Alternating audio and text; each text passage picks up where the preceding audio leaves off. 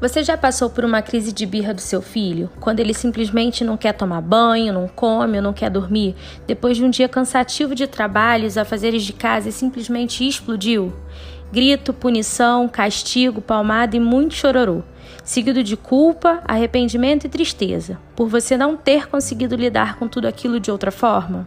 Eu me chamo Érica Brandão, sou pediatra e educadora parental, especialista em birra, e vou ajudar você a quebrar esse ciclo, te ensinando uma forma de educar sem culpa, com muito amor e respeito. Toda segunda, espero você aqui. Beijinhos.